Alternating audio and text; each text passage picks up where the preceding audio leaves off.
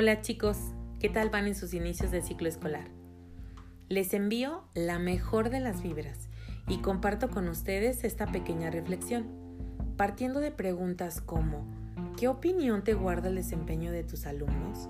¿Cómo vas caminando en el proceso de diagnóstico? ¿Te han pasado por la mente expresiones como mis niños no están tan atrasados como pensaba o estoy buscando cómo emparejar al grupo? Si es así, justo hacia allá van las palabras de este episodio. Procuro evitar los temas polémicos porque generan un desgaste de energía importante y damos pie a francos enfrentamientos que se pueden tornar en una lucha por tener la razón sobre asuntos que obviamente se ven distintos desde la perspectiva y experiencia de personas diversas. Pero hoy con el riesgo que esto implica, me voy a aventurar en un tema que me ha hecho ruido desde que la presencialidad escolar se hizo presente en los pasados meses de marzo y abril, en que se comenzaba con las estrategias de asesorías y grupos de seguimiento académico. Fue reiterado a través de las visitas que realicé durante esta reactivación del servicio educativo en las aulas, la sensación y manifestación de las educadoras de que nuestros alumnos estaban atrasados o rezagados. Ciertamente, desde que esta pandemia comenzó, fue predecible el hecho de que tendríamos pérdidas y lejos de aquellas que nos quebraron, las partidas de familiares y amigos, renunciaríamos de manera deliberada a la riqueza de la actividad escolar porque en su momento la salud, pero sobre todo la vida, se convirtió en nuestra mayor prioridad. A lo largo de los primeros meses de contingencia pudimos darnos cuenta del valor real de la escuela en aspectos como la diferencia o no de estar, de estar escolarizados. Advertimos de manera más real las diferencias en el contexto de nuestros niños. Se reiteró o descubrimos el poder de la coparticipación de los padres de familia y nos replanteamos sobre la pregunta de qué aportábamos como escuela cuando la presencialidad nos faltó. Si nos dimos la oportunidad para aprovechar la experiencia, seguramente renovamos nuestra concepción sobre la escuela, sobre ser docente y sobre el valor de nuestro trabajo y por ende regresamos con prácticas revitalizadas y mejoradas, con una mentalidad que nos permitiría anticipar que no encontraríamos las condiciones ideales de alumnos que manifestarían aprendizajes ya consolidados en lo académico o socioemocional, sino que el proceso de diagnóstico sería un momento para el reconocimiento y la reconexión entre nosotros y ellos. Ciertamente, comenzamos este nuevo ciclo con la imperante necesidad, obligación, de realizar diagnósticos. Y esta vez, particularmente para el nivel de preescolar, no uno diseñado por cada educadora, sino uno que fue creado por un grupo de expertos que si bien no se duda de su capacidad, sino todo lo contrario, se agradece su trabajo, cuando lo diseñaron, con mucha probabilidad, no tenían en mente a cada grupo ni a cada niño de los que hoy conforman nuestras comunidades escolares. Porque lo que sí nos quedó confirmado durante esta contingencia es que conocíamos muy poco acerca de quiénes eran nuestros alumnos y sus familias y que integrar esta información de contexto en nuestras actuaciones hacía o hizo que las conexiones y los aprendizajes fueran más reales y significativos. Con esta pequeña reseña quiero hacer hincapié en los efectos de la reiteración de indicar, verbalizar, repensar, compartir con otros, colegas o padres de familia, que nuestros niños están atrasados. Ciertamente, en varias áreas de nuestra vida continuamente realizamos valoraciones de si es más o menos conveniente, de si es más o menos estético, de si es más o menos saludable, en función de estándares propios o ajenos que han sido construidos conforme caminamos en esta vida. El área de la educación no es la excepción. Tenemos estándares internacionales a partir de los cuales cada país puede medir el nivel de dominio o conocimiento de sus niños en función de habilidades muy específicas que dentro y fuera del contexto escolar están consideradas como aquellas que nos permitirán participar en sociedad de manera proactiva y que también son la base para el establecimiento de acuerdos en los que el cuidado y la atención a la infancia siguen siendo una prioridad mundial.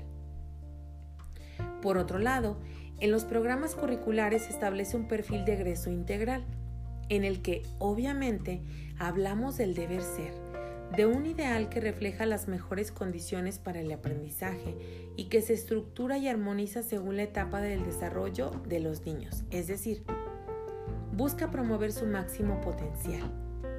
En resumen, estos documentos son proactivos y debieran ser motivadores de la grandeza que hay dentro de cada ser humano y que como docentes estamos llamados a hacer que resalte. Ahora bien, cuando comparamos estos u otros ideales con las realidades de nuestros niños, la valoración sobre su potencial suele ser pobre, porque por alguna extraña razón tienen más fuerza en nuestra atención aquellas características que según nuestra mirada no poseen, y es cuando palabras como rezago o atraso impregnan nuestras aulas, pero sobre todo nuestra práctica. No intento tapar el sol con un dedo. Nuestro sistema educativo está impregnado de muchas carencias y algunas en asuntos de alta prioridad. Sin embargo, estoy convencida de que el cambio de mirada, aunque no cambie las circunstancias, nos procura mejores escenarios, no solo para nosotros como docentes, sino para los más importantes, nuestros niños. Así que aquí te dejo las siguientes consideraciones en el afán de que te regales la oportunidad de escucharlas sin descartarlas ni aceptarlas, sino que las analices a la luz de tu propio ejercicio docente y que si suman, las integres en tu hacer. Así que aquí van con y desde un escenario del amor que es parte de mi caminar por esta hermosa profesión de la docencia, donde intentamos ser luz para otros, iluminando nuestros propios caminos. Piensa el proceso de diagnóstico como un momento para reconectar y reconocernos, es decir, ve con mente de principiante, que es aquella que se caracteriza por estar lista para aprender y lista para disfrutar. Ve con la emoción con que va la mayoría de los niños, convencidos de que sucederán cosas buenas y extraordinarias. Antes de comenzar a explorar lo que saben hacer, recuerda que la conexión emocional es fundamental. Es decir, si para mí como niño eres un total extraño y me pides que dialogue, que escriba, que te cuente sobre mí, difícilmente lo haré si antes no me aseguro de que eres una persona confiable. Así que usa tus primeros encuentros para hacerlo sentir como en casa mostrando tus mejores atributos. Y no hablo de los físicos, aunque también cuentan. Ir peinados, oler rico, ir con ropa cómoda y linda. Así como cuando queremos conquistar a alguien y ofrecemos nuestra mejor sonrisa, nuestros mayores niveles de paciencia, amabilidad, creatividad y claro, sentido del humor. Tenemos la ventaja de que los niños valoran lo bueno y no se tardan mucho en confiar en quien tiene una intención genuina en conectar con ellos. Interésate por ellos. Míralos en su individualidad. Llámalos como les gusta que les digan, aunque no siempre coincida con su nombre real. Abre espacios para conversar sobre sus propios asuntos, sus miedos, sus pertenencias, su familia, sus actividades, sus emociones. Y claro, procura que en estos encuentros establezcas contacto visual y te ubiques a su altura. Diseña actividades creativas y divertidas para explorar, conocer y sobre todo para estar en posibilidad de observar y escuchar lo que saben y pueden hacer. A veces vemos menos de lo que esperábamos, pero no porque les falte capacidad, sino porque las condiciones en que lo hicimos no eran las ideales para que nos mostraran su máximo potencial. Quizá no habíamos conectado, ni siquiera no sabíamos su nombre, le pedimos que escriba cuando es muy buen conversador. Deseamos que esté sentado cuando él tiene una imperante necesidad de movimiento. Cualesquiera que sea la lista de indicadores que emplees, cuando la construyas, visualiza en positivo lo que esperas ver. aunque obviamente la establezcas por niveles de desempeño, porque aún en los primeros, porque aún en los primeros niveles hay grandeza y claro, oportunidades. De esta manera, podrás visualizar desde los primeros encuentros escenarios que invitan a que tu genialidad de docente sea incentivada con la óptica de quien encuentra un tesoro y piensa qué hará con él, y no con quien piensa que encuentra un problema y busca cómo lo resolverá. En ambos casos, la única diferencia es la implicación de energía. Saberte con un tesoro es más motivante que estar en la necesidad de resolver un problema. Cuando redactes los resultados de tu diagnóstico, hazlo en un lenguaje alentador, aquel que te permita visualizar los máximos en cada uno de tus niños y plantea las ausencias o aquello que deseabas, esperabas ver y no encontraste como nuestros desafíos, porque eso te permitirá sentirte más comprometido. En el momento en que comiences con la planificación, Elige de a poco aquellos desafíos que adviertas como apremiantes, es decir, los que representen aprendizajes básicos que requieren para seguir avanzando y parte para su abordaje de todas y cada una de las fortalezas que ahora conoces, es decir, de todo lo que le sale súper bien y a la primera. Me refiero a tu primer planificación después del proceso de diagnóstico. Usa el error como punto de inflexión y aprendizaje siempre potencial.